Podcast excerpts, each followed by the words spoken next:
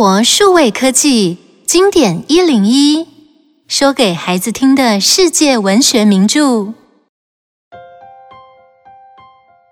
书名《简爱》，一八四七年出版。这本书的作者是英国的夏绿蒂·勃朗特，他跟他的妹妹艾蜜莉·安妮都是作家。因为妈妈过世的早，阿姨把夏绿蒂的五个兄弟姐妹都送到寄宿学校去了。但是学校的环境很差，饮食也不干净。夏绿蒂的两个姐姐都感染肺病过世了。简爱的故事几乎就是夏绿蒂她自己的亲身经历。书里面的主角简爱从小孤苦伶仃，被舅妈送到寄宿学校以后，遇到充满爱心的老师还有同学，加上自己努力的学习，后来成为了一位会画画、能够弹琴、还会说流利法语的老师。他的善良、坚强。最后也让自己得到了幸福，让我们一起听故事吧。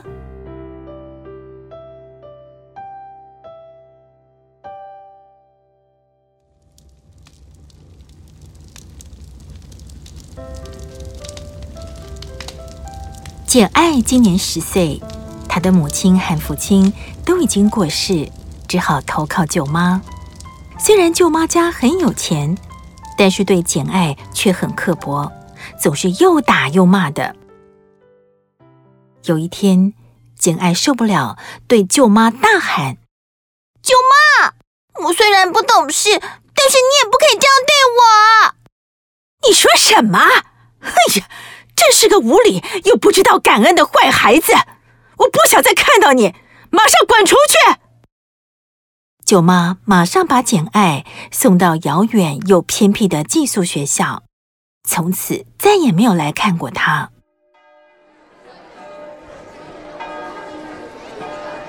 这所学校的校长很吝啬，宿舍是破旧不堪的，学生们的伙食更是难以下咽，每天都是烧焦的稀饭、烂烂的马铃薯，还有黑面包。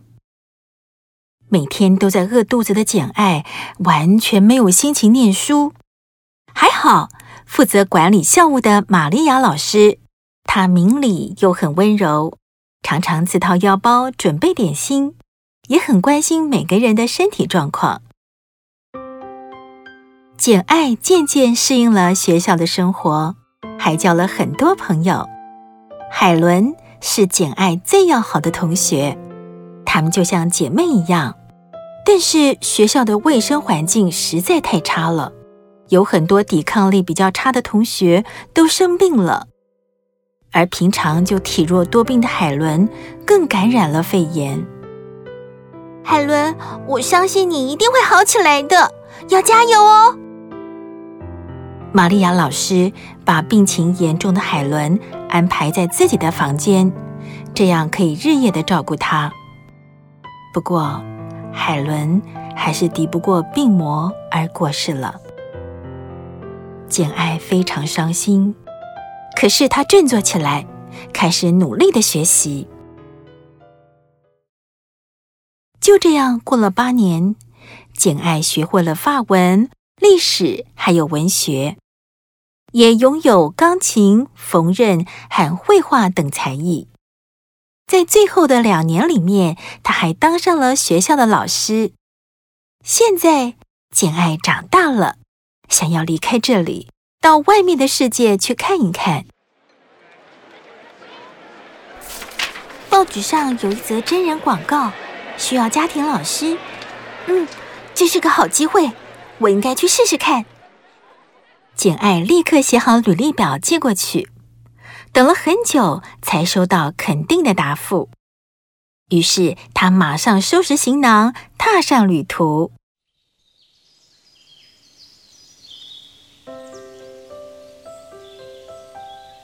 简爱来到一个美丽的庄园，和善的管家费太太带着他到处参观，并对他说：“啊。”你的工作呢，是负责教导主人收留的孩子小爱。小爱她来自法国，嗯，但是并不太会说英文。于是，简爱上午帮小爱上课，下午就是她的自由时间了。工作轻松，又有很好的收入。唯一奇怪的是，他常常会听到从二楼某个房间传出尖锐刺耳的笑声。嗯，是谁发出这么恐怖的声音啊？啊，呃，那一定是女佣格瑞斯，呃，她老是这样，大家都习惯了。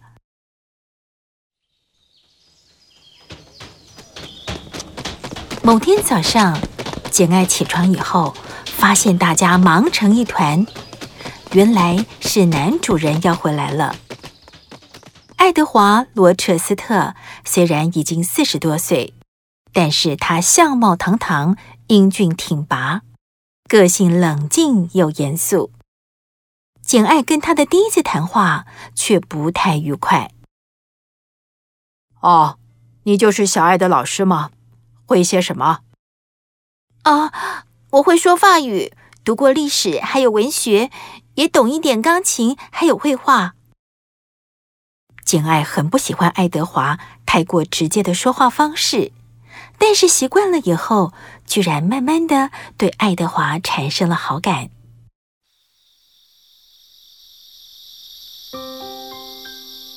某天夜里，当简爱正要入睡的时候，突然听见有人用指甲刮着门的声音。他鼓起勇气开门查看，却闻到了一股刺鼻的气味。简爱看见一阵浓烟从爱德华的卧房里面冒出来，里面已经燃起熊熊火焰了。她马上大叫：“爱德华先生，快醒醒，房间着火了！”简爱一边叫着，一边提起水桶将火势扑灭。这个时候，爱德华也清醒过来，简爱马上把事情的经过说了一遍。也提到了那恐怖的指甲刮门声。爱德华听完以后，表情凝重地问：“嗯，你有没有听见奇怪的笑声？”“没有。”“呃，难道您是说，是格瑞斯做的吗？”“嗯，可能吧。不过现在别惊动大家，你先回去睡吧。”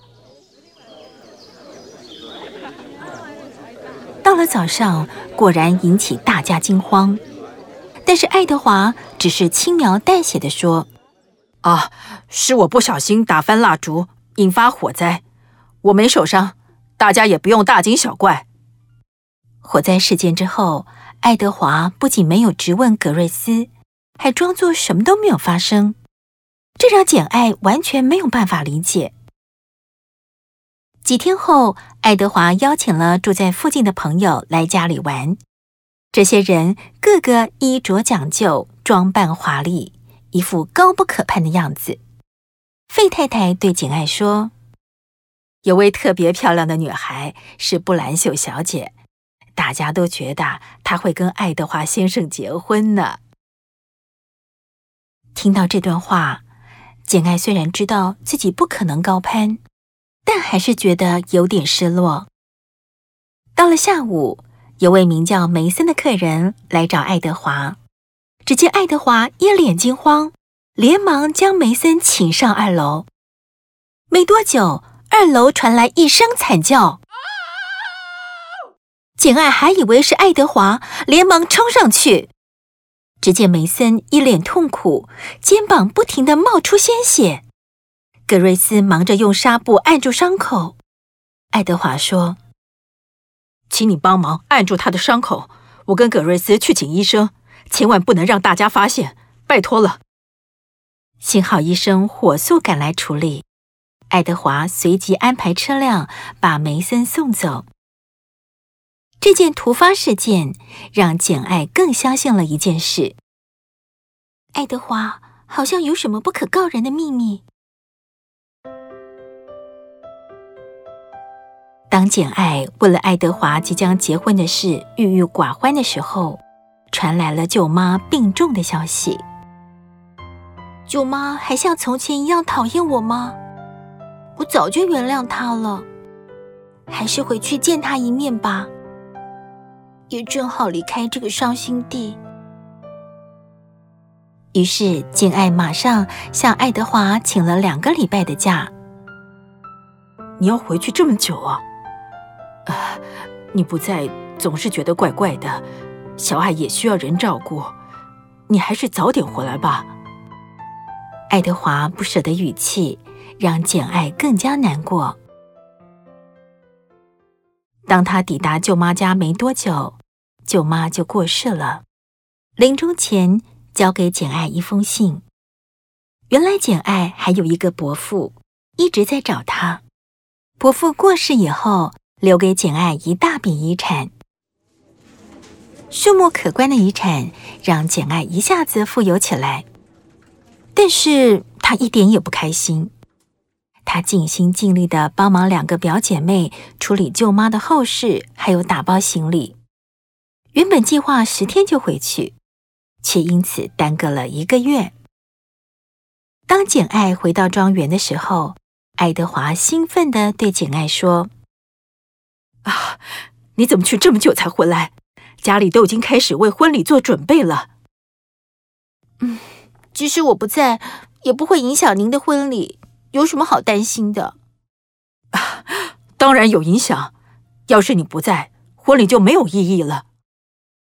啊，爱德华先生，您在说什么啊？简爱，我要娶的人是你啊！原来爱德华早就对简爱有好感了。在分开一个月之后。爱德华更加确定，简爱才是他想要的新娘。他马上向简爱求婚，又惊又喜的简爱也答应了。这个好消息让整座庄园都沉浸在幸福还有喜悦的气氛中。直到婚礼前一个礼拜，简爱都不敢相信美梦居然要成真了。这一天，他准备再一次检查新娘礼服，却发现礼服被弄得乱七八糟，连头纱也被撕破了。啊，我有不好的预感，该不会有什么事要发生吧？没想到，简爱的预感真的灵验了。到了婚礼当天，当牧师正准备宣布爱德华和简爱成为正式夫妻的时候，突然闯进了一个不速之客，一位西装笔挺的男士，大叫着：“他们绝对不能结婚！我是一位律师，我有证据可以证明爱德华先生他早就结过婚，他的妻子名叫芭莎，现在还住在他的庄园里呢，怎么可以再娶简爱小姐呢？”简爱一听，差点昏了过去。爱德华叹了一口气，说：“唉，事到如今，我也不能再隐瞒了。各位，我确实结过婚，但我是被骗的。十五年前，我娶了芭莎，结婚以后，我才发现她的精神有问题，常常会突然尖叫、大笑，甚至还会攻击别人，所以只好把她关在房间里。”请了一位女佣，日夜的看着她。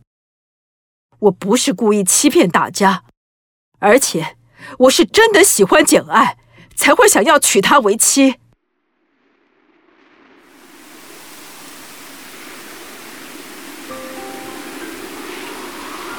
婚礼取消了，晴天霹雳的打击让简爱万念俱灰。她在一个寒冷的夜晚，默默收拾行李。悄悄地离开庄园，他不知道该往哪里去，只好不停地走，走呀走的，直到走不动了，才叫了马车。简爱在一个陌生的小村庄下车，匆忙之中竟然把钱包留在车上。他身无分文，一路上挨饿受冻。最后有一位名叫约翰的好心牧师收留了他，还帮他找到了一份老师的工作。不瞒你说，在我帮你打听工作的时候，从律师那边知道了你的姓名还有来历。原来我们是亲戚，我的母亲就是你的姑姑，最近过世的那位是我的舅舅。哦，原来我们是表兄妹啊，真是太巧了。嗯，在你打听的过程中，有没有听说过罗彻斯特庄园的事？没有。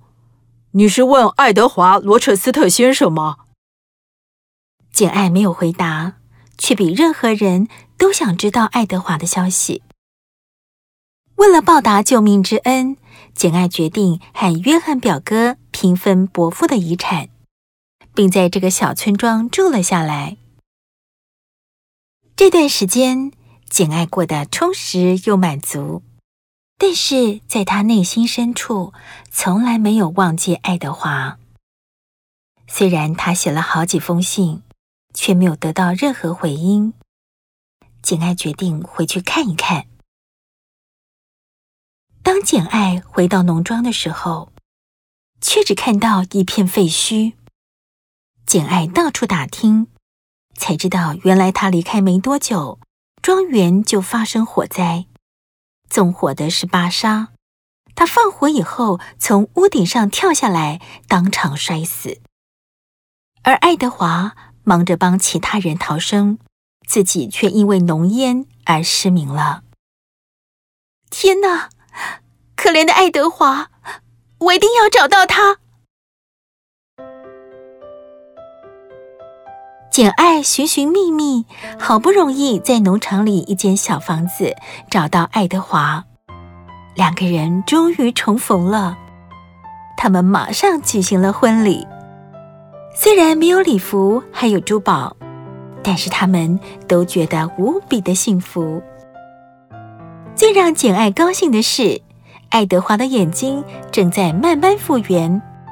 当他们的小宝宝出生的时候，爱德华已经能够亲眼看见他们的孩子，看见他的孩子有一双和自己一样又黑又亮的大眼睛。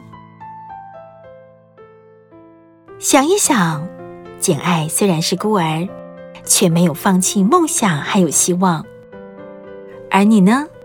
当你遇到不快乐的事情的时候，你会用什么方法来克服呢？